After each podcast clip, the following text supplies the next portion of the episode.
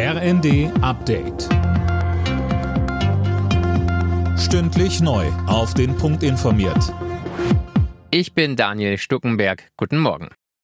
Nachdem sich die Mitglieder der Ampel zuletzt eher gegenseitig behagt haben, haben sie ab heute Gelegenheit, sich wieder zusammenzuraufen. Kanzler Scholz und seine Minister kommen zu einer zweitägigen Klausurtagung in Brandenburg zusammen. Dabei dürfte es auch um das geplante dritte Entlastungspaket gehen. Silas Quiring. Wie genau die Bürgerinnen und Bürger entlastet werden sollen, wird aber wohl auch nach dem Treffen noch nicht feststehen. Konkreter dürfte es bei der nationalen Sicherheitsstrategie werden.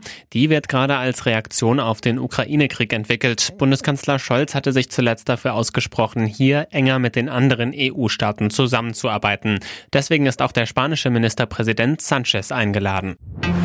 Wirtschaftsminister Habeck lässt offenbar eine Übergewinnsteuer für Strom aus Braunkohle und Erneuerbaren prüfen. Wie der Spiegel schreibt, sollen so Entlastungen finanziert werden. In der Ampelkoalition ist die Einführung einer Übergewinnsteuer umstritten.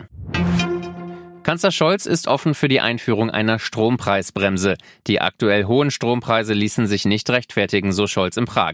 Er sei deswegen auch dafür, den europäischen Strommarkt zu reformieren. Claudia Kempfert vom Deutschen Institut für Wirtschaftsforschung sagte bei Phoenix, Die Preissprünge sind auch Ausdruck von Angebot und Nachfrage. Wir haben eine Stromknappheit durch die Franzosen, die zu viel Strom verbrauchen und zu wenig Atomkraftwerke am Netz haben. Der Dreh- und Angelpunkt ist hier der schnellere Ausbau der erneuerbaren Energien. In Portugal ist ein großes Dinosaurier-Skelett ausgegraben worden, womöglich der größte Fund in Europa überhaupt. Allein eine Rippe ist drei Meter lang. Es handele sich um einen Brachiosaurier. Die Langhälse gehören zu den größten Tieren, die jemals gelebt haben. Alle Nachrichten auf rnd.de